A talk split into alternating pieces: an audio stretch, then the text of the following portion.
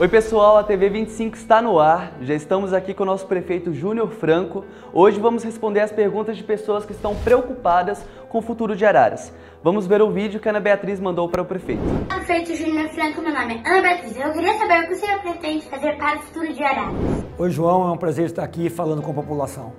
Oi Ana Beatriz, gostei muito da sua pergunta. Araras é uma cidade promissora, com enorme potencial de crescimento e desenvolvimento. É um ótimo lugar para se viver. Nesses dois anos que estou na prefeitura, iniciamos a construção de uma nova Araras.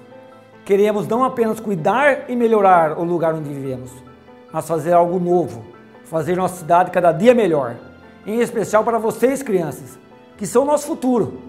Minha meta para o ano que vem é continuar trabalhando para as pessoas. Por isso, vamos fazer uma gestão comprometida, com eficiência, combater o desperdício e a corrupção. Para isso, elaboramos um plano de governo reunimos diversos especialistas e ouvimos a população. Meu compromisso e do Caleto Denardi é com uma gestão com união, diálogo e trabalho, para seguir em frente. Sabe, Ana Beatriz, nossa cidade sofreu muito nos anos anteriores. Troca muito de prefeito e com isso fica difícil dar continuidade aos projetos.